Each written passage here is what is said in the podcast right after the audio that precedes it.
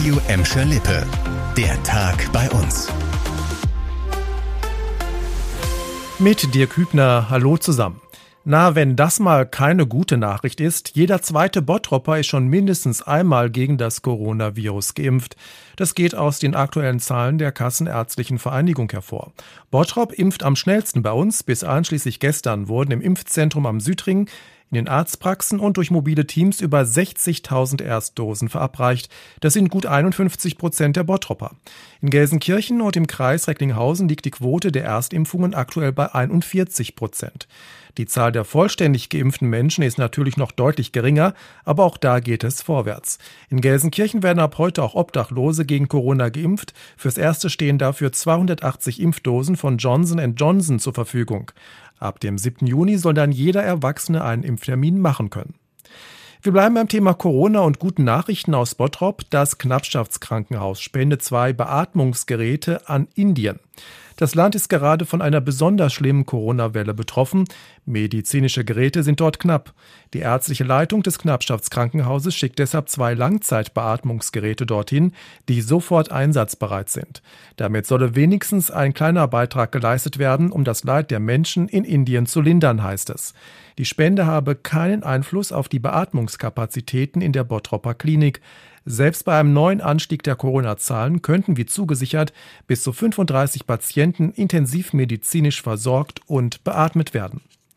Corona und die Wirtschaft, der monatelange Lockdown hat viele Unternehmen in Bottrop in eine finanzielle Schieflage gebracht. Die Kampagne Hashtag Restart Bottrop soll der Stadt nach dem Lockdown einen Neustart ermöglichen und Akteure aus Wirtschaft und Verwaltung zusammenbringen.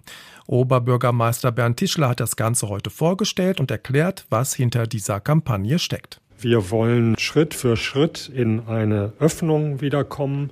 Wir haben äh, gute Konzepte abgestimmt mit vielen Partnern, mit ganz konkreten äh, Maßnahmen zur Belebung der Stadt. Beispiel Open-Air-Kino, Beispiel Pop-up-Biergärten, äh, vieles andere mehr. Die Kampagne soll ein deutliches Zeichen setzen, dass die Stadt Bottrop für einen Neustart gewappnet ist, sobald die Inzidenzen es zulassen.